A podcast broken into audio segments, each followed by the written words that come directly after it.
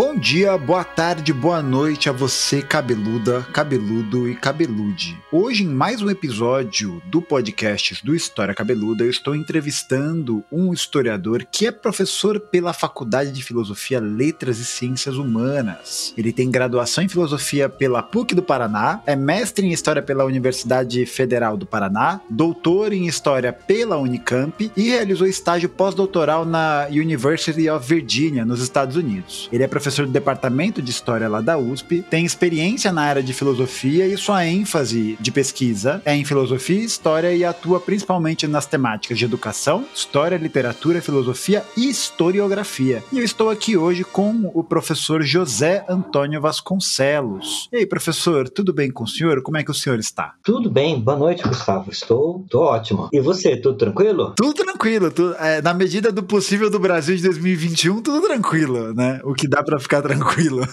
Pois é, porque 2020 e 2021 não está sendo fácil, né? Nossa. Aliás, desde 2019 não está sendo fácil. Sim, sem Mas... dúvida. São, são tempos bastante complicados, né? E, e esse espaço aqui do podcast é principalmente para a gente poder conversar e compartilhar um pouco é, a respeito do seu trabalho enquanto docente, da sua pesquisa, porque o podcast ele tem esse objetivo de tentar democratizar um pouco mais o acesso aos trabalhos específicos dos professores de várias universidades e de pesquisadores, e também de poder conversar um pouco mais a respeito de temáticas que nos interessam. Então, a temática da nossa conversa de hoje é a temática. A gente vai falar um pouquinho sobre teoria da história e a gente vai falar um pouquinho sobre literatura, né? Um pouquinho de literatura e um pouquinho de uma literatura que eu gosto muito, que é a literatura de ficção científica, né? Que eu acho que vai ah, dar um bom pano pra manga. É, e eu queria começar a nossa conversa falando para os ouvintes que a cadeira que você ocupa atualmente lá no departamento, não sei se cadeira, mas uma das disciplinas que você dá lá no curso de graduação é a disciplina de teoria da história, né? Tanto teoria da história 1 e teoria da história 2. 2. Sim. É, e eu queria que você explicasse para os nossos ouvintes, tentar explicar, né? Eu sei que é, pedir para explicar isso de forma resumida é uma tarefa draconiana, mas se você poderia explicar o que seria a teoria da história e como que surgiu o interesse do senhor por essa área de estudo? Bom, a resposta a essa pergunta, né, é, ela precisa ser desdobrada em duas coisas, porque existe essa área de estudos que a gente chama de teoria da história e a teoria da história, ela é aparentada da filosofia filosofia da história, que é um outro termo assim que tem vários significados diferentes. Tá? Mas basicamente, né, vamos pensar o seguinte: quando você faz um trabalho qualquer de história, o que você faz? Você faz perguntas para o passado. Então você vai pegar as fontes históricas, você vai primeiro você vai escolher um objeto qualquer e você vai fazer um recorte desse objeto. Mas o que daquele objeto você vai estudar? Tá? Você não vai simplesmente pegar aleatoriamente informações do passado e trazer e escrever. Você até pode fazer, né?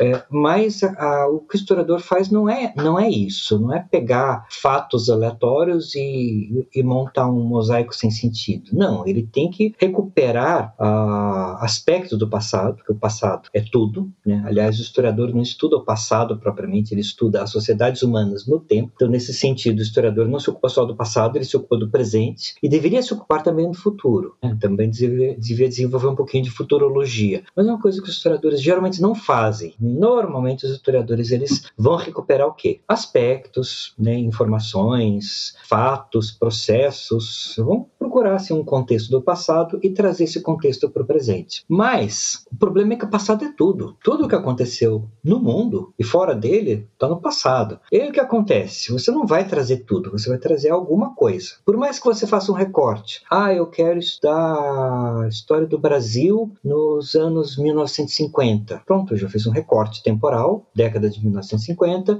fiz um recorte espacial, Brasil, mas ainda assim, é muita coisa que aconteceu no Brasil nos anos. E aí o que o historiador faz? Ele não vai simplesmente pegar todas as informações do passado. Ele vai pegar o quê? Ele vai pegar uma é, um aspectos desse passado a partir das perguntas que ele faz no presente. E essas perguntas são orientadas pelo quê? E é aí que entra o papel da teoria. A teoria são aqueles, aqueles conjuntos de conceitos, aqueles conjuntos de, de pressupostos que norteiam a a prática do, do, historiador, ou seja, que tipo de pergunta que ele vai fazer, certo? Então, basicamente é isso. Então, a teoria é um conjunto de enunciados, de conceitos que né, é, guiam o tipo de pergunta que o historiador vai fazer e o tipo de pergunta necessariamente vai condicionar o tipo de resposta. Tá?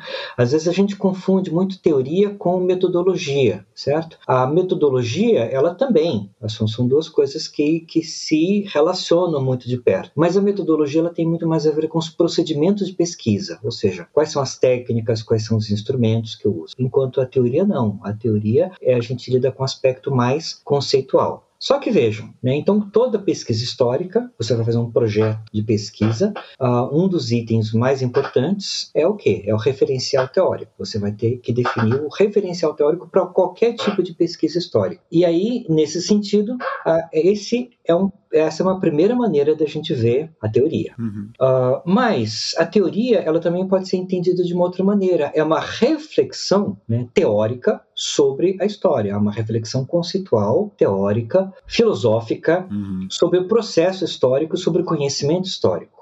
Isso também faz parte dessa disciplina que a gente chama de teoria da história, certo? Uhum. Então, e aí nesse sentido, a gente vai encontrar, né, não só historiadores que pensam história, mas a gente vai pensar não historiadores que pensam história e que dão contribuições para isso, uhum. tá? Nós vamos encontrar muitos filósofos que né, fazem indagações sobre a história, Vico, Herder, uh, Voltaire, Jean-Jacques Rousseau, uh, Hegel, uh, Walter Benjamin, todos eles, eles fazem, né, eles são, são filósofos filósofos, e de um ponto de vista filosófico, eles pensam o que é história, qual o sentido da história, né? não só o processo histórico, quanto o conhecimento histórico. Que aí a gente tem essa questão, que a história é um termo ambíguo, certo? Uhum. Quando a gente fala em história, que é o que a gente faz é o seguinte: a gente geralmente a gente pensa né, o passado, certo? Né? Então as coisas, o conjunto de fatos, processos, as coisas que aconteceram no passado, é história, uhum. tá? Mas a história também é o relato que o historiador no presente faz sobre esse passado. Uhum. Ou seja, uma coisa são as coisas que aconteceram no passado e outra coisa é o relato presente das coisas que aconteceram no passado. E a história é uma palavra só que se refere a essas duas coisas. E a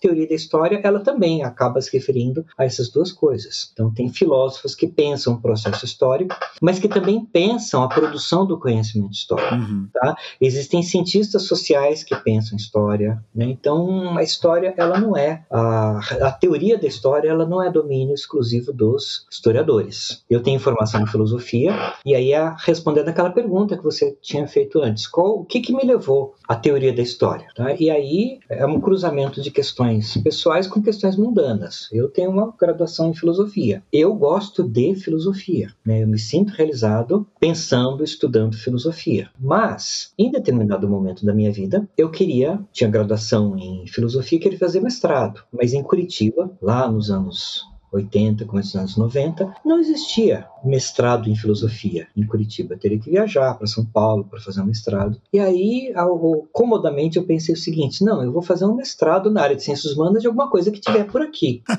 Ou seja, e aí, porque a gente pode fazer isso, a gente pode fazer graduação numa área e mestrado em outra. Sim. E aí, esse, é essa é a questão. Né? Aí, por que, que eu entrei na história? Por causa disso, porque eu queria fazer um mestrado. E as duas coisas que eram mais ou menos próximas eram mestrado em letras, em literatura, ou mestrado em história. Uhum. E aí eu fiz vestibular para história, cursei um ano de graduação em história. Aí, de repente, naquele ano apareceu uma especialização em história, uma pós-graduação em nível de especialização em história. Eu tranquei, fiz a especialização, voltei. Quando voltei para a graduação, ao mesmo tempo eu encaminhei um projeto para o mestrado com minha graduação em filosofia filosofia foi aprovado. Uhum. E aí eu, durante algum tempo, eu tentei manter as duas coisas, manter a graduação em História e o Nossa. mestrado em História. Mas eu vi que era impossível, e aí eu abandonei a graduação, né, tá lá inconclusa a minha graduação em História, e eu terminei o mestrado. E aí, depois que eu terminei o mestrado, o bichinho da História já tinha me mordido, foi fazer o doutorado aonde? Em que área? Foi fazer o doutorado em História. Só que aí vejam, quando eu fui fazer meu doutorado em História, quando eu fiz o meu mestrado, eu já peguei um tema que tinha muito a ver com filosofia que é a colônia que é a utopia. Né? Eu fui estudar uma comunidade utópica, né? uma sociedade alternativa, uma colônia de imigrantes anarquistas italianos no interior do Paraná, que em princípio precisavam estudar a história do Brasil, que era a área de concentração do mestrado em História na Federal do Paraná. Mas aí, quando eu fui para a Unicamp fazer meu doutorado, eu pensei, o que, que eu vou fazer? Eu vou pegar essa formação filosófica que eu tenho e vou aproveitar. E eu achei um debate na revista American Historical Review, que é a principal revista do, de história dos Estados Unidos, e um debate que aconteceu assim no final dos anos 90, no final dos anos 80 e começo dos anos 90, uhum. sobre a, a, influência da teoria literária na escrita da história. Uhum. Só que não era bem a influência da teoria literária né, na escrita de história. Era um determinado tipo de teoria literária. É a teoria literária pós-estruturalista. Como é que a, que a incorporação de insights, de elementos da teoria literária pós-estruturalista estava afetando a maneira como se pensava a história dos Estados Unidos. Uhum. E teoria literária pós-estruturalista, a gente pensa em dois nomes, Michel Foucault e Jacques Derrida, dois filósofos. Pensei, opa, eu vou pegar isso aqui, porque eu sou a pessoa mais capacitada para fazer isso por causa da minha formação em filosofia. Então, vou estudar história, vou fazer um doutorado em história, mas o meu doutorado foi na área de teoria da história. E o, nome, e o título da minha tese é Quem tem medo de teoria?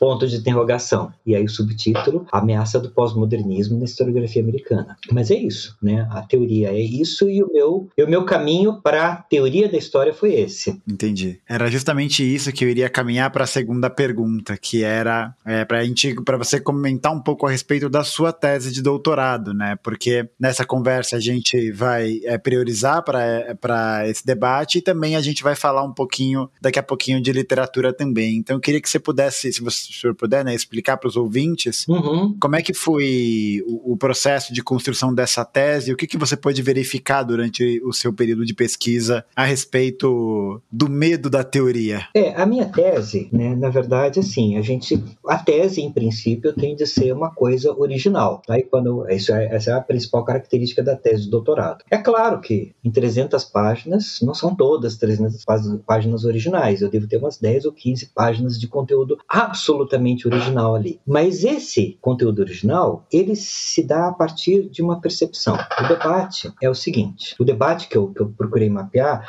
ele se deu da seguinte maneira: um historiador que até o final dos anos 80 era obscuro e ele não deixou de ser obscuro depois, que ele, né? Porque tem muito isso também. Tem existe uma questão acadêmica e pesquisadores, professores, pesquisadores que estão sediados em grandes centros intelectuais, eles têm mais visibilidade. Pesquisadores que estão em pequenos centros intelectuais, eles têm menos visibilidade. Uhum. Eu, eu lembro que até 2008, quando eu passei no, no concurso para a USP, eu trabalhava numa universidade bem, bem pequena, assim, bem de pouca projeção, que é uma universidade lá no Paraná, a Universidade de Tuiuti do Paraná. Quando eu passei na USP, eu percebi que eu, eu, eu comecei a ter muita visibilidade. A minha tese de doutorado tinha sido publicada, tinha a editora tinha mil exemplares, não vendia os mil exemplares. De repente eu entrei na USP, um... maravilha, né? minha, a minha a publicação se esgotou rapidamente. Por quê? Porque aí as pessoas, opa, quem é esse sujeito que está na USP dando aula de teoria da história? Uhum. Vamos ver o que, que, ele faz, vamos ver o que, que ele pesquisa, vamos conhecer.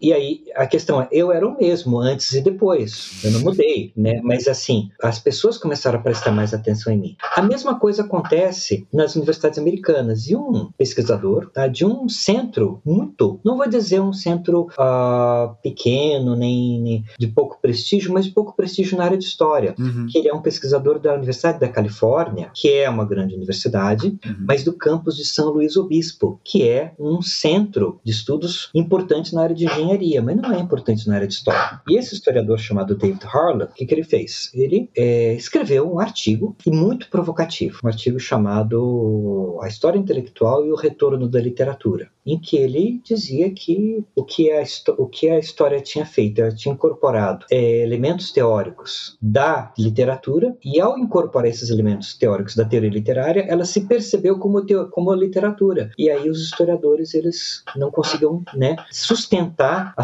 a, ou seja, eram desafios, pretensões de objetividade da história, que sempre se considerava uma ciência, e a teoria literária de, mostrava que não, que a história não é uma ciência, a história é um discurso. Uhum. Enfim, né? E aí é um artigo muito provocativo em que ele, ele mas nesse artigo ele cita brevemente um historiador intelectual chamado David Hollinger. E o David Hollinger, ele não é pouca coisa, falecido já, então ele não era pouca coisa. Ele era um grande historiador, um historiador de muita projeção e de uma, de uma também na Universidade da Califórnia, mas aí de um centro de prestígio. Ele, ele era professor de Berkeley, tá? E aí o David Hollinger se sente muito magoado pela referência que se faz a ele, aí ele escreve um livro, né? Ele escreve um artigo, uh, uma réplica, Retorno do Pródigo, o título do, do artigo dele. Por quê? Porque o David Harlan, ele dizia o seguinte, o texto, as ideias, elas são como um filho pródigo que não volta mais, né? Então você não é dono do texto, você escreve o texto e os le teus leitores é que vão produzir significado do texto, significados que o autor nem faz ideia que vai que vão gerar. Uhum. E você deixou de ser dono do texto, você não uhum. tem mais propriedade. Quem é o dono do texto passa a ser o leitor. E aí o e é como filho pródigo que não volta mais. E aí o David Hollinger escreve um texto intitulado O Retorno do Pródigo, tá dizendo não, eu sou dono do meu texto, sim. Eu escrevi coisas que eu quero que as pessoas entendam daquele jeito.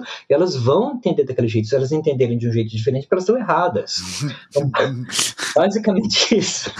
E aí ele faz e, e ele faz uma série de críticas ao David Harlan. E aí o David Harlan escreve um outro texto, né, uma réplica, tá, a, a, uma a resposta ao David Hollinger, mas uma, uma resposta assim. O David Hollinger já tinha assim feito uns, umas ofensas pessoais para o David Harlan. O David Harlan começa dizendo assim. a o David Hollinger pensa que eu virei Matiete no, na turnê pós-moderna, mas não é verdade, né? Eu não lembro qual que era a palavra é, que ele usa, que a gente traduz em português por tiete, tá? Mas ele usa... É, groupie. Groupie, isso mesmo. Groupie. Só que o groupie não é o tiete, não é a pessoa que a, admira o artista, é, é, a pessoa que entra no ônibus e vai para onde o artista vai, uhum. né? Uhum. Então é nesse sentido, o, o seguidor fiel fiel. Quando eu falo da palavra groupie, eu lembro de uma experiência que eu tive quando adolescente. Eu tinha 14 anos e estava no banco com meu pai, era um banco lá no centro de Curitiba, e tinha uma janela enorme, assim, a parede não era uma parede, era uma janela. E aí passaram quatro ônibus lotados de mulher gritando, e tinha as faixas no ônibus. Era o fã-clube do Sidney Magal. eram quatro ônibus cheios de mulher que iam para onde o Sidney Magal fosse, né? E quando eu falo, quando eu, quando, quando eu falo assim de, de group, quando eu leio esse texto, a primeira coisa que me vem à mente é, são os quatro ônibus de mulheres seguindo o Sidney Magal. E é, e, é nesse sentido. O, e, e, o David Harlan fala, o, né, o David Hollinger pensa que eu me tornei um group, uma chat no, na turnê pós-modernista, no Postmodern Roadshow, né? Mas não é verdade. E aí ele xinga, ele briga e tal. Aí tá, e, e dá, mas no meio das, das ofensas ele dá uma resposta teórica para o David Hollinger. uhum. Isso, no número seguinte da American Historical Review, a Joyce Appleby, que mais tarde se tornaria presidente da Associação Americana de História, escreve um artigo dizendo o seguinte: A good turn deserves another, tá? Uma boa virada merece outra, em que ela volta a atacar o ela, ela, ela, ela toma a defesa do David Hollinger e ataca o David Harlan. E aí nisso começa a se juntar outros artigos paralelos do Alan McGill, do, uh, do Dominique Lacapra, uhum. do Russell Jacobi, uh, enfim, vários Nossa, textos. vira uma, uma briga generalizada de torcida. Dos defensores dos, dos é, do, do, defensores do David Harlan, dos defensores do, do, do David Holliday, ou seja, aquela briguinha dos dois gerou uma briga grande. É, um, é, historiadores assim, de peso pesados entraram e, e entraram nessa discussão. E aí é bem interessante seguinte: o que é que todos os críticos do David Harlan diziam? Ele está errado. E ele está errado por quê? A resposta dos críticos em geral, e da, mas principalmente dessa Joyce Appleby, mas de todos eles, que ele levanta questões teóricas e ele esquece que as questões teóricas elas se resolvem na prática de pesquisa. E essa é uma resposta idiota. Não. Você tem uma questão teórica e a resposta a uma questão teórica é uma resposta teórica. Você não faz, você não pega, você não vai reconhecer recorrer a procedimentos de pesquisa, diz assim, ah, ah, onde é que está a objetividade da história? A objetividade da história está no fato de que os historiadores utilizam os mesmos procedimentos. Não, não. isso não é, né? Isso não é justificativa uhum. para esse, ou seja, a questão é, você quer defender a objetividade da história? Você pode, mas você tem que de, de, de colocar argumentos teóricos para justificar essa objetividade da história. E o principal autor que o David Harlan estava utilizando era o Jacques Derrida. Só que vejo, tá, eu venho da filosofia, uhum. mas o fato é, o, Dave, o Jacques Derrida, ele foi muito influente na teoria literária. E a versão da teoria literária que estava questionando as pretensões de objetividade da história era a teoria literária pós-estruturalista, inspirada no trabalho do Jacques Derrida. Uhum. Só que uma coisa é o trabalho do Jacques Derrida, o filósofo do Jacques Derrida, e a outra coisa é a leitura que os teóricos da literatura dos Estados Unidos fazem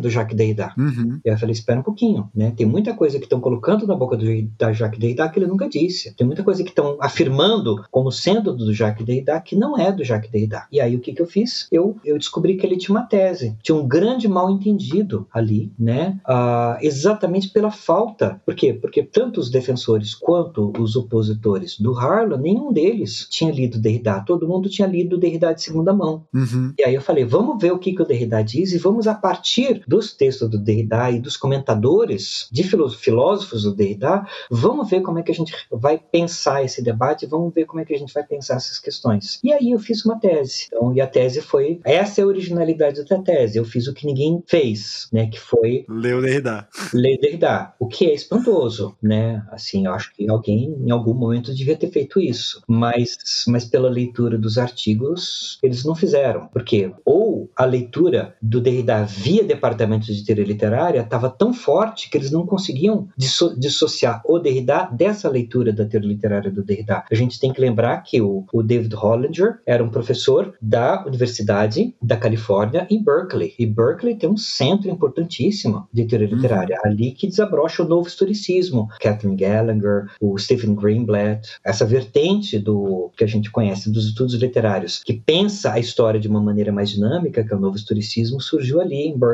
Né? Então, por isso, talvez, as pessoas não conseguissem separar o Derrida filósofo do Derrida teórico, teórico literário. literário. Uhum. É, é, é, eu acho que isso fica evidente, né, agora que você é, conversou um pouco mais a respeito da temática central da sua pesquisa, de que existe uma profunda influência, então, é, de Derrida, né, ou de uma releitura de Derrida e essa relação com, a, com esses historiadores estadunidenses, né? Uhum. E aí, agora puxar um pouco sardinha pro lado pessoal, e eu acho que é interessante porque agora as coisas estão fazendo um pouco mais de sentido na minha cabeça, porque para os ouvintes que estão aí ouvindo a gente, o professor é, Vasconcelos foi meu professor durante a graduação em metodologia 2 e teoria 2. E eu achava interessante porque, especialmente em teoria 2, eu sentia que existia muita referência literária, né, durante o desenvolvimento do curso. Isso foi uma coisa que foi bastante diferente com relação a outras disciplinas que eu tive durante a graduação. Né? Parecia que existia um processo de uso dessas referências, enfim, para as aulas, para a construção, para um debate que particularmente me foi muito rico durante aquele processo e, enfim, né? Vou até falar de um filme que o senhor passou na, naquele longínquo ano, mas eu vou falar um pouquinho mais para frente, porque é, é, virou um dos meus filmes favoritos, inclusive. Mas aí eu queria perguntar para o senhor, né, como é que você acha que essa aproximação da sua tese, que envolve essa leitura sobre teoria literária, ou sobre essa corrente, como que a aproximação com essa tendência afetou ou influenciou a forma como o senhor trabalha a teoria da história, né? E se a partir dessa pergunta, como é que a gente pode, ou como o senhor, né? Como que o senhor enxerga a relação, se existe uma relação possível, né? Entre a literatura e a produção do conhecimento histórico? É, o, o, o que me afetou muito foi, foi aquilo que eu foi pensar a questão do discurso. Então, na época em que eu fiz o doutorado, e ali, né, nos anos 80 nos anos 90 principalmente, existiam muitas discussões sobre uma suposta volta da narrativa uhum. para a história. Tá? E isso começou com um historiador inglês, é... como é que é o nome dele? Não, esqueci é agora. Thompson, Oi? Darton. Não, não, não. É o que ele escreve um texto chamado a, né, a volta da ao retorno da narrativa. Uhum. Tá? Uh, mas enfim, o fato é que aí a gente, e a partir desse texto, começa-se a, a, a, escola dos Anali, ela pensava o grande, ela, ela, ela não, não pensava mais aquela na narrativa dos personagens singulares. Ela, ela foi tão fundo na história serial que aí você vai ter o quê? Você vai ter a história produzida a partir de séries estatísticas e o personagem singular desaparece. Uhum. Uh, e aí o que o. Né, eu esqueci o nome dele, mas enfim. O que Ed Stone? É Lawrence Stone. O que o Lawrence Stone diz é o seguinte: é que a narrativa está voltando. Uhum. Né? Ou seja, é, só que essa narrativa que volta, ela volta de uma maneira diferente. Né? E aí, junto com isso, volta também um questionamento teórico da história como uma, um discurso, como uma produção né, de tipo literário também. Que é o historiador, o que, que ele faz? Ele conta uma história. Uhum. Né? E ao contar uma história, ele se serve de estratégias. Ah, da teoria de, de, de, recursos literários e se ele tiver consciência dos recursos que ele está usando, ele vai fazer um trabalho melhor do que se ele não tiver consciência desses recursos. Então, o que eu, o que eu faço, o que eu fiz durante muito tempo, foi pensar exatamente isso, foi pensar a história como um discurso e pensar a narrativa literária como um produtor, como, como não como um produtor, mas a, a teoria literária como uma fonte pro, de, de significado também. Uhum. Porque o que acontece? Acontece? Quando você faz um texto, né, você junta o quê? Você junta um conteúdo, a pesquisa é o conteúdo, mas você tem que dar a escrita da história, ela é o quê? Você dá forma a esse conteúdo, uhum. tá? Se você pegar os historiadores bem antigões, tá? Que é pegar aqueles manuais bem clássicos da história, eles definem que a história tem quatro etapas. A primeira delas é a, a heurística, heurística é o levantamento de fontes. A segunda é a crítica das fontes. A terceira é a análise e a quarta é a síntese. A síntese é o quê? É depois que eu peguei as fontes, fiz a crítica das fontes, separei o que é verdadeiro e o que é falso nas fontes, fiz uma análise do conteúdo dessas fontes, o que, que eu faço? Aí eu vou condensar todo esse conhecimento que eu adquiri num texto, produzir uma representação dessa, desse passado na forma de um texto. E isso é a síntese. Mas a síntese, ela é uma história que eu estou contando. Uh, e aí o que acontece? O historiador, ele, ao contar uma história, ele está fazendo uma atividade que é aparentada da literatura. Uhum. E as pesquisas que eu desenvolvi depois foram isso, né? Assim, pensar. E aí depois eu comecei a trabalhar outras questões também. Comecei a fazer, a trabalhar a questões sobre memória. Né? Quando eu fui fazer o meu pós-doutorado lá na Universidade da Virgínia, um dos textos que eu trabalhei que, né, que me ajudou muito, que me reorientou muito, foi um, te foi um livro do Paul Ricoeur, que é a História, Memória, Esquecimento. Memória, História e Esquecimento. Esse livro é incrível é maravilhoso. É, e o Porrico é um autor que eu já conhecia, que eu já tinha usado na minha tese, que é o tempo e narrativa, ele foi um elemento importante da minha tese, e o Memória, História e Esquecimento é, é bem diferente. Uhum. Mas também, aí eu comecei a me interessar por, por questões da, de estudos da memória, uhum. tá? E aí eu comecei a trabalhar outras, outras questões, mas sem sair da, do campo da teoria, uhum. Tá? Ou seja, não trabalho só a história como discurso, eu trabalho outras questões, mas sempre no campo da teoria. E como professor de história, é claro que que a gente faz, a gente vai, a gente se obriga na, na... eu lembro que quando eu entrei, uma colega minha falou: Olha, eu perguntei o que eu faço com teoria da história. Aí ela falou: oh, Você faz o que você quiser, você dá aula do que você quiser. e, e, é mais ou menos assim. E, e, é muito interessante, e é muito bom, é muito positivo isso. Uhum. Né? Mas hoje nós somos quatro professores de teoria: eu, o Elias, a Sara e o Grespan. Uhum. Cada um deles tem uma abordagem diferente. completamente diferente do outro. E no, você, você olha os, os, quatro e pensa assim: qual que é melhor? E não tem melhor. É. Não, um, não é, assim, eles são muito diferentes dos, um do outro, uhum. tá? Mas o, o, ideal seria se você pudesse fazer um curso com cada professor. Ah, é meu sonho, é meu sonho de princesa. É. é. mas por quê? Porque eles vão trazer tra, tra, tra coisas diferentes. Mas na época, a, a Sara me falou o seguinte: pega a tua tese. Você tem uma tese de teoria, dá a tua tese para os alunos. Aí, o primeiro ano que eu trabalhei na USP, 2008, e 2009 eu tentei fazer isso, eu tentei trabalhar a minha tese, e eu descobri que não certo. Uhum. Por quê? Porque chega uma hora, é muito chato, assim, para um aluno que não tem leitura de filosofia, fazer aquelas leituras filosóficas muito profundas. Derrida ainda, né? Que é, É, puxado. e era difícil. Né? Aí o que eu fiz? Aí eu mudei. E aí eu fiz. Aí eu comecei a fazer uma coisa diferente. Acho que quando você fez teoria comigo, eu já tinha mudado. Eu pensei, vou trabalhar um autor por aula. Foi, foi. É. Era esse esquema. Uhum. É um esquema. Então, eu pego um texto de um autor qualquer, por exemplo, Filosofia e Teoria da História 1, que é séculos 18 e 19. Aí eu tenho uma aula sobre Voltaire, aula seguinte é Rousseau, aula seguinte Kant, aula seguinte Hegel, Ranke, Tocqueville, uh, Michelet, uh, Burckhardt, Nietzsche. Então, ou seja, e é sempre um filósofo ou um historiador Uhum. clássico. Uhum. E eu vou fazendo isso. A cada aula eu começo e termino aquele autor. E geralmente uma leitura de, um- de algum texto daquele autor, da aula seguinte. E aí, é claro, é o que a gente faz, porque o meu objetivo é, é fa- é- já que eu estou trabalhando com os alunos, os alunos não precisam conhecer coisa específica. Eles, o, o ideal é que no curso de graduação o curso seja o mais abrangente possível. Uhum. Ele tem que ter um mínimo de profundidade, mas ele tem que ter também abrangência. Claro. E aí, com isso, o que acontece? Eu acabo me obrigando a ler e estudar coisas que não são minha especialidade. Uhum. Por exemplo, esses autores do século XIX, né, até começar a dar aula de, de teoria da história, eu nunca tinha lido Tocqueville, eu nunca tinha lido Michelet, eu tinha lido mal e porcamente Burckhardt, mas de repente, quando você se vê na posição de professor, não vou trabalhar aquilo que eu sei, aquilo que eu fiz da minha tese. Vou trabalhar temas variados para que os alunos tenham uma visão desses temas e depois eles possam. De repente, aquilo que não é o, a minha especialidade, mas pode ser aquilo que encanta o aluno.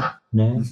Eu, eu, eu acho que esse é a construção desse tipo de contribuição ela é muito rica, né? Porque ela permite com que a gente possa acessar de certa maneira autores que que, que, que mesmo, né, mudam a vida de quem está lendo, de quem está estudando, se aprofundando, como, né, eu conversei com o professor um pouco antes da gente começar a gravação de que a primeira vez é, eu sou um, eu sou um group do Walter Benjamin, poderia dizer assim. Aham.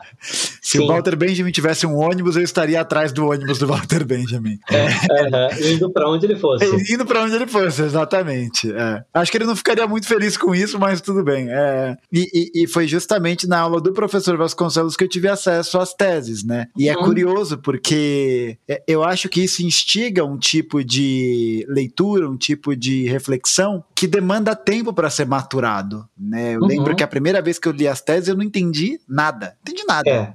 Eu Aham. Falei, esse tal de Walter Benjamin aí tem que ver o que, que ele tá tomando, porque isso aí não, isso não pode ser saudável, não. Pois é, eu também. Eu, eu, eu, eu li a primeira vez as teses em teoria da história lá na Universidade Federal do Paraná, que eu comecei aquela graduação e não terminei. Uhum, Aí o professor leu as teses. uhum. Mas eu também, assim, eu, ah, mas o próprio professor, olha, esse sujeito aqui deve ter cheirado muito antes de escrever essas teses. né? Ah, O, o próprio professor lia e confessava, eu não entendo isso aqui. Entendi. Aí tá, e aí o que, que você precisa? Né? E, essa, e essa é uma questão, às vezes a gente precisa daquela figura importante que é o comentador. Uhum. E, o- e e o comentador das duas, uma, ou você tem alguém que indica pra você, olha, esse cara é bom, esse aqui é um grande comentador, e às vezes não. E na época, quem era o grande comentador do, do Walter Benjamin? É o Flávio Couto, que eu não vou dizer, não vou falar mal dele, porque ele é um bom comentador, Uhum. mas eu não me encontro com ele. Ele, ele não é um comentador com o qual eu me identifico. Mas tudo bem, ele era o comentador e a minha referência do Walter Benjamin na época era o Flávio Couto Uhum. né? E aí, mas aí veja o seguinte, aí eu peguei, um dia eu comprei uma revista na banca de jornal e tinha um artigo do Márcio Zé Liban Silva. Uhum. Pronto. Aí, aí para mim também, Walter Benjamin virou outra coisa, Uhum. tá? E aí foi ali que eu, um artigo numa revista de banca de jornal, que eu comecei a, a, a entender e me interessar. E aí, a partir das referências do Márcio Zé Ligman Silva, eu comecei a reler e entender melhor a- as teses. E hoje eu trabalho, em teoria, não sei se eu trabalhei isso na época, eu trabalhar, hoje eu trabalho as teses, mas eu trabalho um outro texto também, que é so- o- sobre a violência. Uhum. Eu gosto muito desse também. É, então eu trabalho os dois, que é o, né, a crítica da violência e, o, e as teses sobre a filosofia da história. Eu trabalho os dois da mesma aula. Que aí as teses são um texto inacabado, é como se alguém tivesse feito anotação para fazer alguma outra coisa depois. Passar limpo depois. Uhum. Passar limpo depois. E a gente sabe por que, ele não passou limpo depois. Sim. Né? E, o, e, o, e a crítica da violência, não. A crítica da violência é um texto com começo, meio e fim. Tá? E ele tem uma, um caráter bem diferente, é um texto acabado, e aí eu, eu trabalho os dois textos em aula. Né? É, uma, uma pena que eu me formei depois, aí acabei não pegando o, o sobre a violência, o crítica da violência. É, mas, é muito interessante porque é, é, é, acho que isso caminha bastante na direção do que você falou, né? De que a própria construção de um de uma referência histórica se dá a partir, de certa maneira, também de um discurso, uhum. né? Tam, também desta construção. E acho que isso talvez nem era tema da conversa, eu só vou, só vou puxar mais essa sardinha, mas eu acho que isso, isso é bem benjaminiano, né? Essa uhum. ideia de que a história ela não é um processo estanque, né? Que o historiador materialista, ele não é e ele até fala na tese 16, né, que o historiador, o historiador materialista não se preocupa em passar tempo nos bordéis do Era Uma Vez, né? Sim.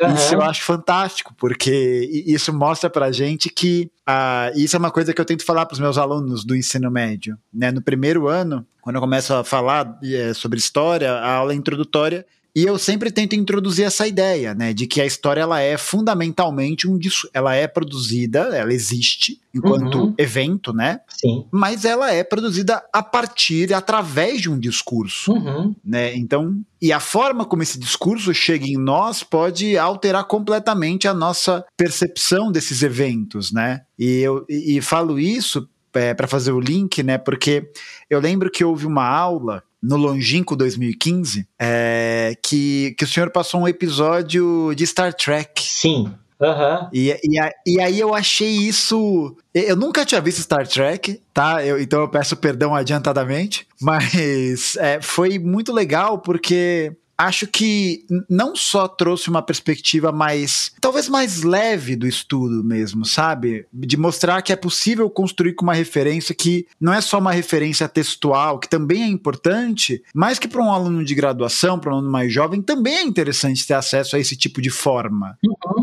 sim. Com a devida mediação, né? Você não vai, enfim, passar um vídeo do Olavo de Carvalho pro seu aluno para ele ter, Sim. pelo amor de Deus, né? Mas,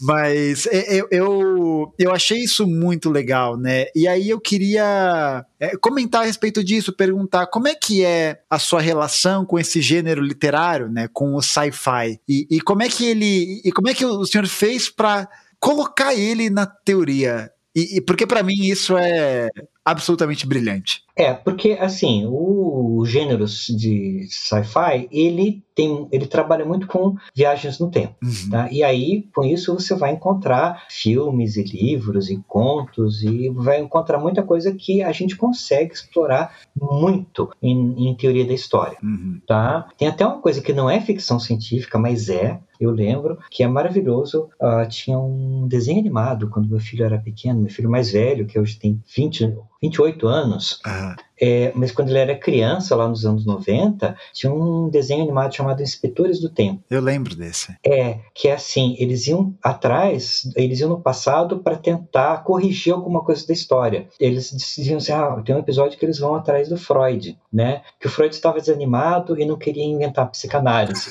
Aí, aí se o Freud não inventar psicanálise, o mundo não vai, não vai para frente. Precisa o Freud inventar psicanálise. Então eles vão lá para tentar dar uma animada no Freud que está muito desanimado para não desistir de, de, inventar psicanálise. Então, é, mas essas, essas idas e vindas no tempo, né, elas são, são interessantes. Tá? Então, isso. Tem um filme, não sei se eu passei para você o filme, o. Mr. Nobody? Mr. Nobody. Eu, era, era essa a pergunta, essa era a próxima. Spoiler, ele, pessoal, é incrível. É, eu não vou falar sobre o filme, porque eu não quero dar spoiler para ninguém. Mas o que, que ele faz? Ele também trabalha essa questão de várias dimensões, não só de viagem no tempo, mas de várias dimensões temporais. Uhum. E aí o que a gente faz? A gente vai pensar não só a história, mas a gente vai, vai pensar o conceito de historicidade que aí é uma coisa que eu trabalho também em teoria de história, eu trabalho um filósofo que é o Heidegger, uhum. né? E é o conceito de historicidade em Heidegger, como é que ele está muito presente nesse, nesse nesse filme que né? Que o que é o, o tempo, o que é o, o, que é a história, né? O que é a historicidade? É uma dimensão humana, é uma dimensão do, do, do, do homem que se faz no tempo, do ser humano, do design que se faz no tempo. Uhum. Mas eu não quero qualquer coisa que eu vá falar sobre o filme, eu já vou dar spoiler. Então não, eu, eu, acho assim, ó, eu vou, eu vou deixar então no podcast aqui um alerta de spoiler, tudo bem? Tá. E aí mais tarde eu vou gravar por cima. Se você não quiser saber o final né, dessa análise, Pule para o minuto que será dito agora. Minuto 40 aos 43 segundos. Ah, tá bom, então. Manda ver.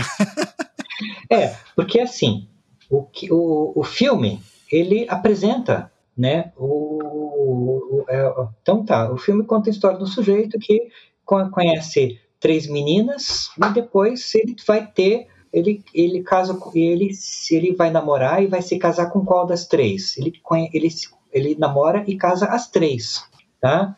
E aí o, o filme parece todo confuso, porque ele está casando com, com as três. Dali a pouco, uma delas morre. Aí essa que morre não morre. Aí e, e, assim, o que vai acontecendo? O filme vai explorando exatamente essas possibilidades. Existem momentos e esses momentos de decisão tá? Os, é que o Jait, o o Jait Zait, né? O, o... É, você tá ali, você vai tomar uma decisão e aquela decisão vai te, você tem caminhos na tua vida que, te, que se bifurcam, tá? E assim, que decisão que você tomou no passado que fez com que você fosse hoje. Se você tivesse tomado outra decisão no passado, você seria outra pessoa, você estaria em outras condições. Uhum. E o filme explora essas várias condições em que esse menino estaria diante da escolha impossível, né? Diante dessas várias escolhas, uhum. né? E, a gente, você tem a escolha impossível. Uhum. Com quem que ele quer ficar? O pai e o pai e a mãe estão se separando. Com quem que ele vai ficar? Vai ficar com o pai ou vai ficar com a mãe? Dependendo dessa escolha, duas possibilidades se abrem. Só que dentro dessas duas possibilidades, ele vai fazendo outras escolhas que vão abrindo outras possibilidades de, de existência. Quando, com relação ao outro filme que eu passei, que é o Star Trek, eu passei um filme que os fãs do Star Trek, eles são, eles eram unânimes, até quando você fez a disciplina em 2015, os fãs de Star Trek eram unânimes em considerar Star Trek Into Darkness, ou Star Trek Além da Escuridão, a pior coisa que a franquia tinha feito até o momento. Quando eles inventaram Star Trek Discovery... Porque piorou, é. Piorou piorou, piorou muito. Piorou muito. Uh, enfim. Eu tenho esse sentimento com Star Wars, se serve de consolo. Eu, ah, eu, sim. Eu, vi Star Wars, eu vi Star Wars 8 e eu fiquei absolutamente enojado pelo que eu gastei meu dinheiro para isso. Eu nem fui ver o 9, nem fui ver. Veja, o que, que é o, o que, que é Luke Skywalker? Luke Skywalker é aquele que não desiste, é aquele que tem uma esperança e que tem uma confiança absoluta que ele vai conseguir o quê? Que aquele que o pai dele, que voltou-se para o lado da for, do, do, lado da dark side of the force, ele vai conseguir trazê-lo de volta. Uhum. Ele simboliza o quê? Simboliza o máximo da esperança. Aí de repente você tem o Luke Skywalker, ah, a pessoa lá, ele ele ele tá ele, ele, ele tem umas tendências assim, o que, que eu vou fazer? Eu vou matar para ele não está nem ainda se convertendo para o lado, uh, pro dark side of the force, mas ele tem umas tendências assim, meio, meio, meio, cedo, meio né? malignas, é meio cedo. Antes que ele desenvolva essa tendência, eu vou levar a matar. É, é, é, o Deus Ex Machina, né? Falou, a gente precisa casar essa história. Tira aí é. da cartola isso aí, né? Mas é, o que, que é aquilo? Horroroso. Né? Mas enfim, né? Mas aí, vamos voltar pro Star bom. Trek. Uhum. Star Trek Além da Escuridão. Tá? O Star Trek Além da Escuridão, ele conta a história, é muito interessante. Ele conta a história do, de um terrorista tá? que destrói, que pega um avião, uma, uma, uma espaçonave, e vai e joga essa espaçonave e contra um prédio. E depois ele se teletransporta para um outro planeta. E esse outro planeta é um planeta que parece um interior de uma caverna. Aí você para e pensa, quem que é o terrorista que joga um avião contra um prédio e depois vai se esconder numa caverna. Sugesti é, e como, como diria o Slavoj Žižek, né? Pure ideology. This is pure ideology.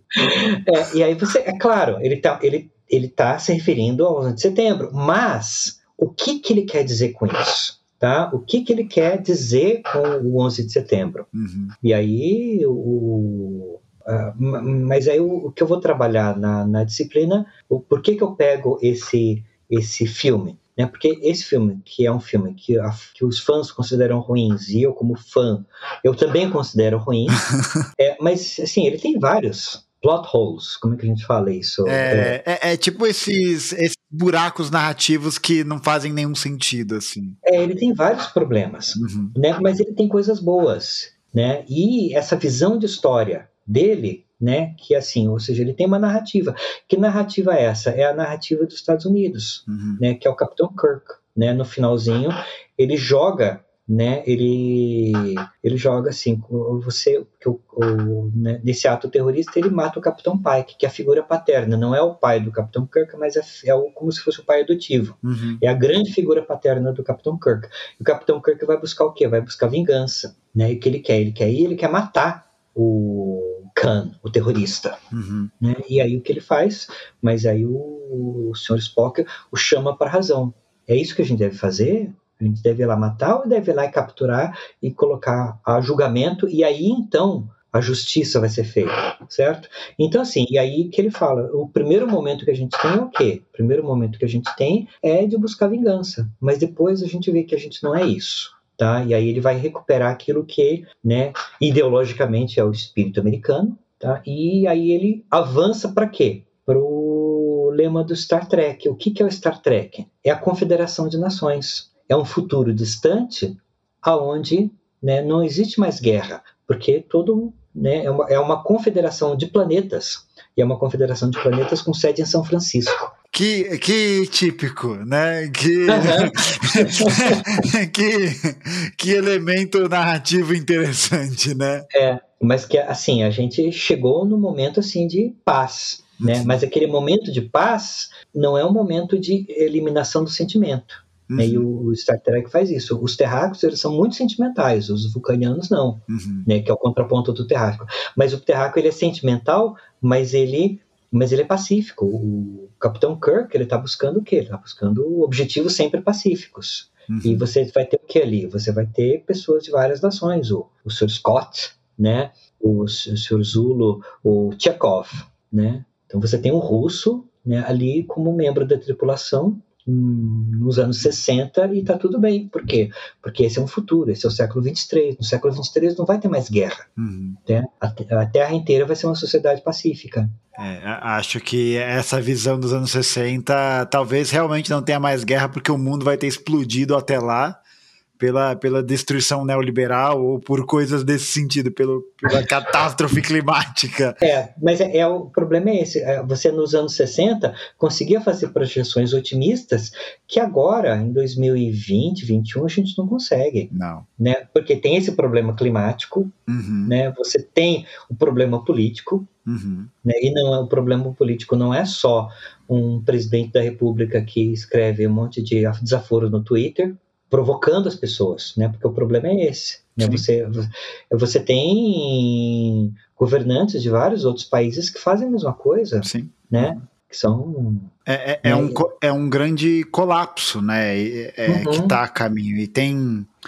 Eu acho que é interessante porque me, me recorda de uma frase de um enfim, né, de um teórico britânico, Mark Fisher, uhum. em que ele fala né, que é mais fácil pensar o fim do mundo do que o fim do capitalismo, né? Que, enfim, é, é essa condição que a gente está jogado hoje, né? Nessa condição dessas sociedades e tal, e eu acho que talvez seja importante revisitar determinadas obras e revisitar certos, certas leituras, certos filmes, certos processos formativos, porque né, não sei o, o que você acha, né? Mas talvez eles nos é, nos deem uma certa. Não esperança, eu não gosto muito disso da palavra esperança. Eu acho esperança um sentimento meio reacionário. Uhum. Porque, né? Ai, vai Sim. tudo ficar bem. E não, não vai ficar tudo bem, né? Uhum. Eu, eu, acho que talvez existam obras que é, possam ser revisitadas ou repensadas ou reassistidas que reacendam essa fagulha de opa, Tal, uhum. Talvez haja algo além da fronteira final, né? É, o, o, quando você fala do capitalismo, o capitalismo eu vejo como um monstro, que ele está enredado em contradições, mas quando essas contradições ficam muito intensas e você pensa, pronto, esse, esse monstro vai, o capitalismo vai entrar em colapso, ele se reinventa, uhum. né? Você tem o capitalismo selvagem, né, esse, mas o capitalismo selvagem ele se reinventou, virou um capitalismo corporativista. Uhum. Aí o capitalismo corporativista ele se, né, é, você, você vai ter os, os, os trusts, você vai ter a Standard Oil Company, né, que aí o que acontece? Você tem a intervenção do Estado uhum. que coloca limite ao, ao, ao, ao desumanidade do capitalismo. O que o capitalismo faz? Ele se torna uma coisa supranacional, ele se torna um capitalismo multinacional. Uhum. Tá? E quando esse capitalismo multinacional começa a dar sinais de, de enfraquecimento que podem levar eventualmente ao colapso, aí você vai ter o quê? Você vai ter esse, esse fenômeno da globalização, né? que é mais do que o capitalismo multinacional. Então, o capitalismo ele está sempre se reinventando para superar essas contradições. É, é nesse sentido a, a, o sentido da dialética. Né? Uhum. Né? Então, e a, a gente está vivendo uma fase do capitalismo que nos leva até essa visão pessimista. Uhum. Existem duas possibilidades. Ou acontece o colapso do capitalismo, e aí a gente vai ter, né, uma, ou a gente vai ter abertura para uma visão otimista, ou o capitalismo vai se transformar. Porque hoje em dia, quem que é otimista? É gente muito burra, é o a gente que vota no moedo. Eu, eu, vou fazer então aqui, né, já que a gente chegou nessa parte doutrinadora, então esse aqui é o alerta de doutrinação do podcast. É isso, né, é, são os liberais que acham que é só, ah, as pessoas querem o bem umas das outras, deixa o mercado agir. Eu gosto muito dessa, desse formato de abordagem, né, porque acho que essa visão de acesso a diferentes obras e também da literatura né, voltando um pouco para a questão literária, acho que, como eu havia comentado, ele dá um escopo maior para que a gente possa significar uma obra. Significar uma obra não, mas que a gente possa fazer a leitura de uma obra e, a partir dessa leitura, pensar determinadas coisas. Né? Então, uma outra obra que eu gosto muito, que é O Homem do Castelo Alto, do Philip K. Dick. É, não sei se o senhor já leu. Não, não li. É, é uma. Se, se o senhor. É que não vou fazer propaganda de streaming aqui, não, tá? Esse não é o espaço. Mas é, tem. É um livro que é publicado pela editora Aleph, da editora tá liberada. É, e é um livro que conta a história e se os nazistas tivessem vencido. Uhum. Sim. E é incrível, e eu acho maravilhoso, e é uma obra indispensável, porque o Philip K. Dick faz uma provocação muito interessante, né? Alerta de spoiler. Se bem que o livro foi publicado há 50 anos, né? Então não é mais spoiler, mas. Uhum. É, nada mudou. É exatamente a mesma coisa, só que com outra bandeira, né? uhum. né? Com, com, tem uma outra ideologia ali em volta e tal. Mas eu acho que. E aí eu queria ouvir também do senhor, né? Como é que você enxerga a utilização dessas referências literárias, é, cinematográficas, para essa. Talvez reconstru... não sei se construção ou reconstrução ou uma nova leitura a respeito da história, né? Talvez essa leitura que parafraseando, né, um pouquinho o Benjamin, que faça a gente dar o salto do tigre, né? Que a gente uhum. pega e faz um.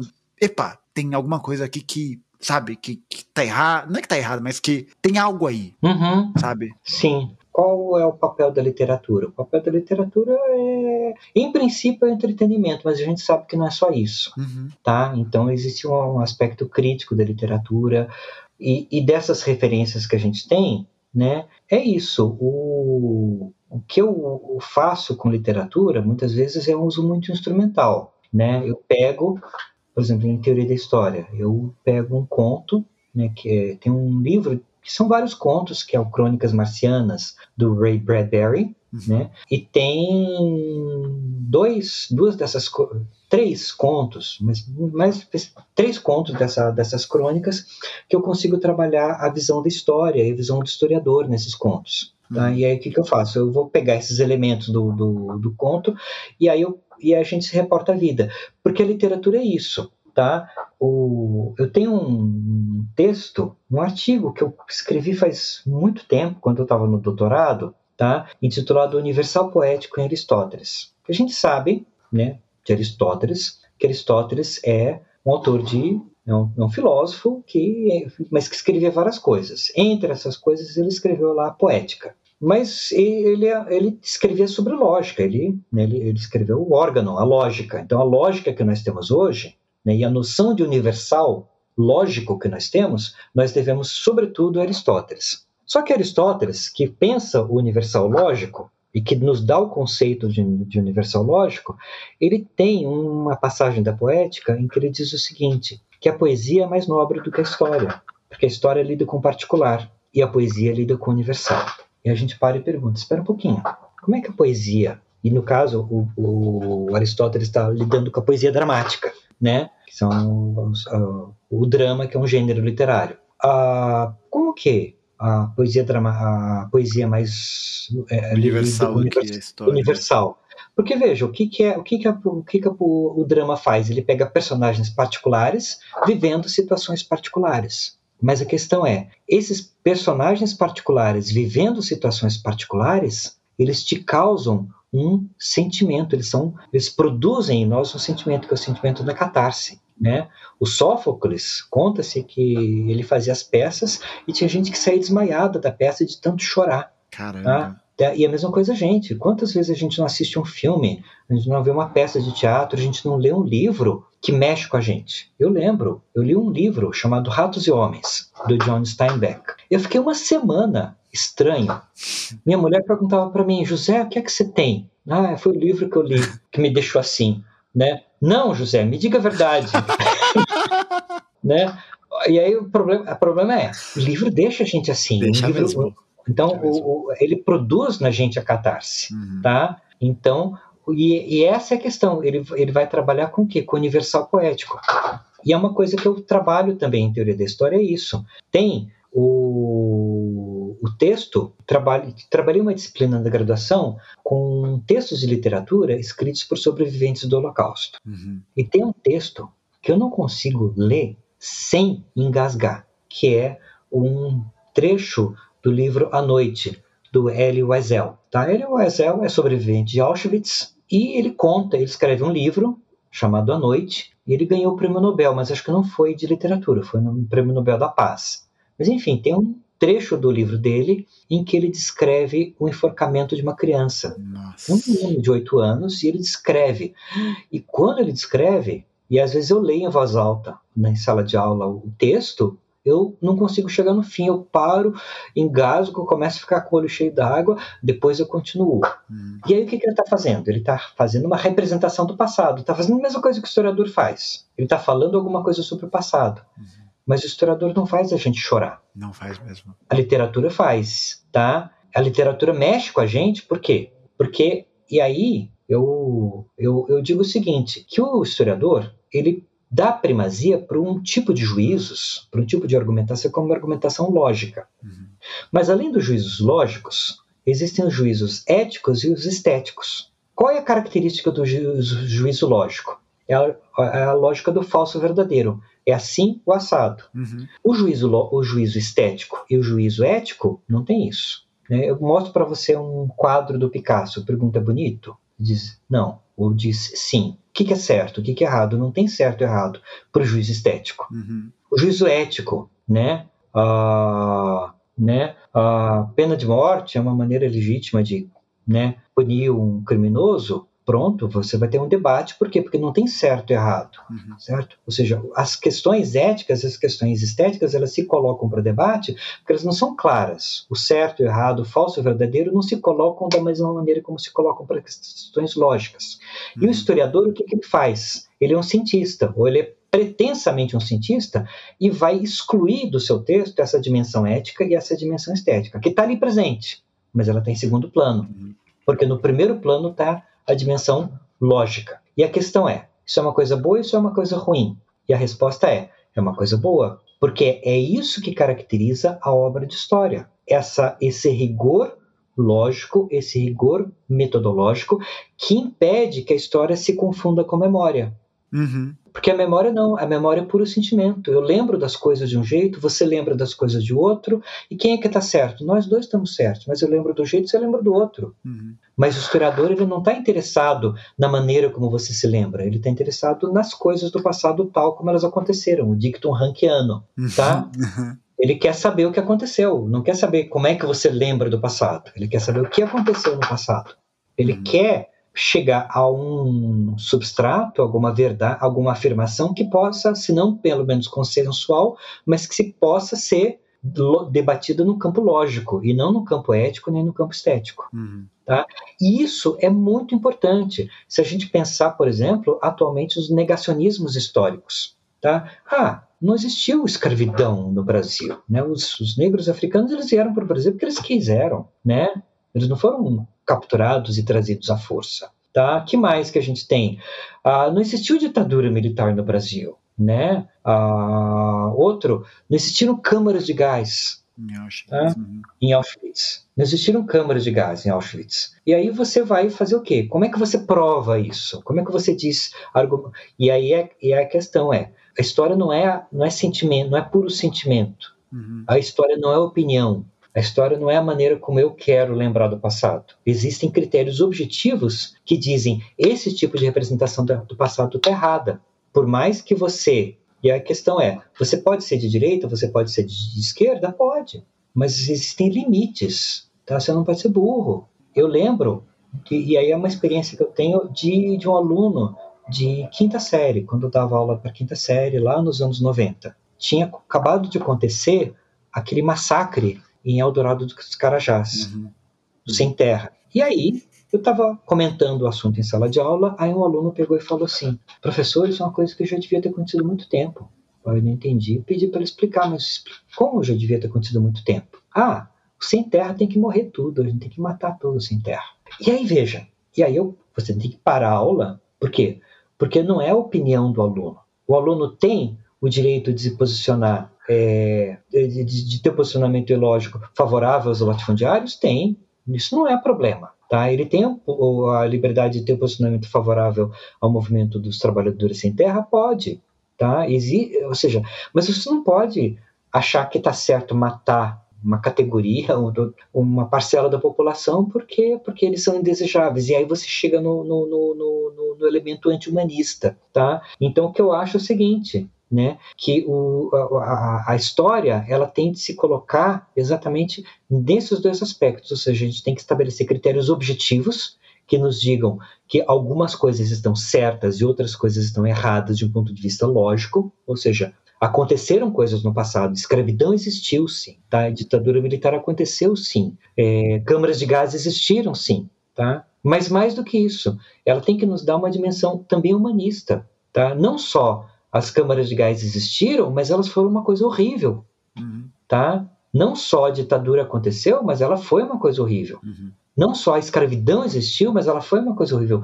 E aí essa capacidade, ou seja, o, esse posicionamento humanista, ele tem que estar presente também no historiador.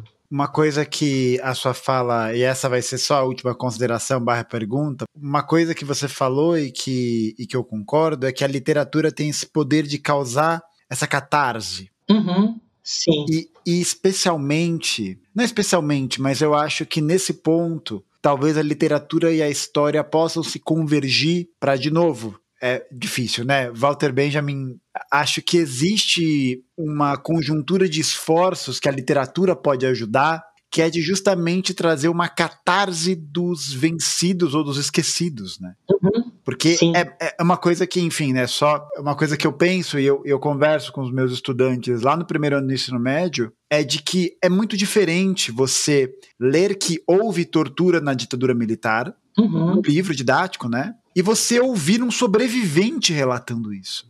Uhum. E, e, percebe que, para mim, o, o evento ele é o mesmo a tortura, né? Só Sim. que a forma como ele nos é dado através desse compartilhamento dessa experiência, eu acho que é algo que a literatura, que essa produção humana pode contribuir muito. Uhum. E é claro, fazendo os apontamentos, como você falou, objetivos e metodológicos, né? Sim. Uhum. Mas, mas eu acho que ela tem essa essa possibilidade de dar esse lampejo, sabe? Eu não sei o que o senhor acha disso. É, e eu acho que a literatura, assim, tem esse, esse, a história ela tem de se apegar a essas duas coisas ou seja, esse rigor lógico. Uhum. Ela não pode abrir mão do rigor lógico, porque senão a história vira literatura, a gente também não quer. Né? O diz, a, a, dizer que existe um parentesco entre história e literatura não é dizer que a história e a literatura sejam a mesma coisa. Uhum. Mas, né, é, ela tem de ter esse rigor lógico e, ele, e ela tem de ter esse caráter humanista.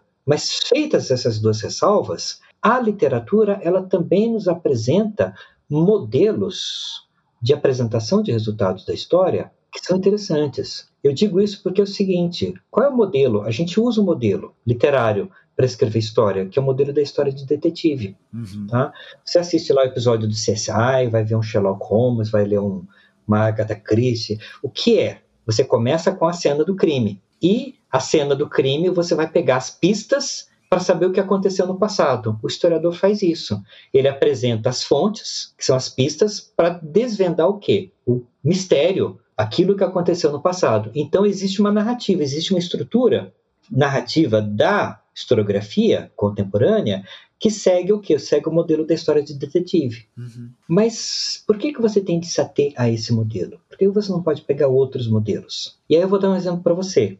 Tem um livro de literatura do Valêncio Xavier, chamado Mês da Gripe. Tá? Não sei se você conhece. Não, não conheço. É, é doido o livro. O que, que ele faz? Ele pega lá a gripe, aquele, a gripe espanhola, uhum. né, e pega um mês particularmente intenso em que a gripe espanhola se abateu sobre Curitiba. Valêncio Xavier é um escritor paulista, mas que vivia em Curitiba. Ele é cineasta e escritor de literatura.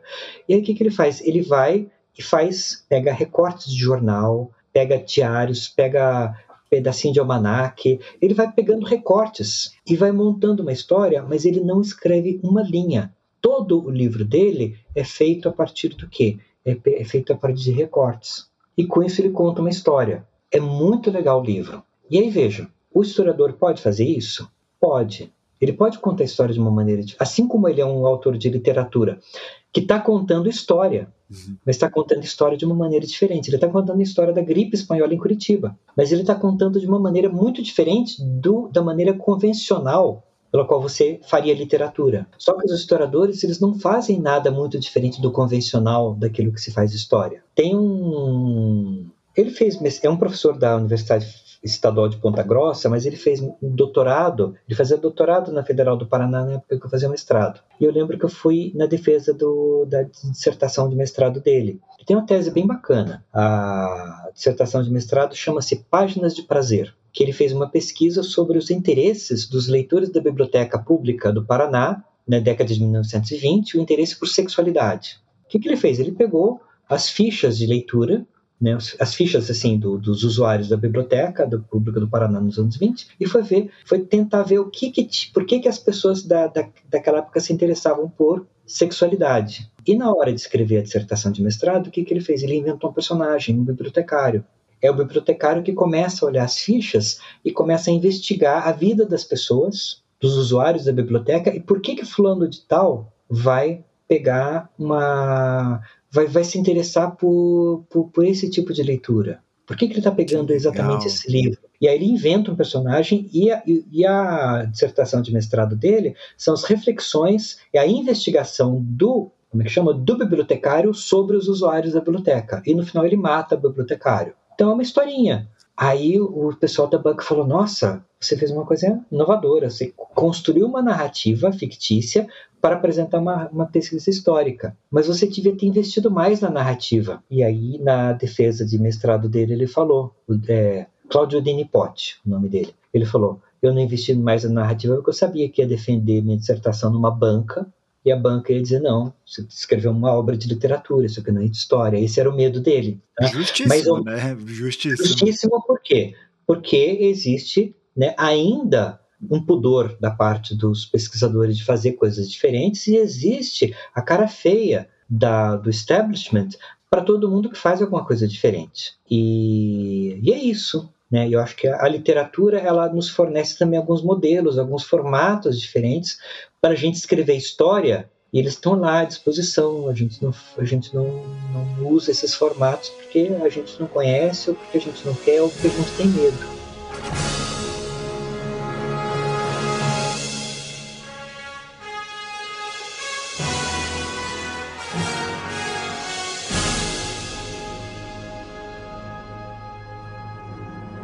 Professor, é, primeiramente eu queria agradecer demais a sua presença. Foi é, uma conversa muito rica. É, aprendi bastante hoje. Gostei muito da conversa como um todo. Obrigado.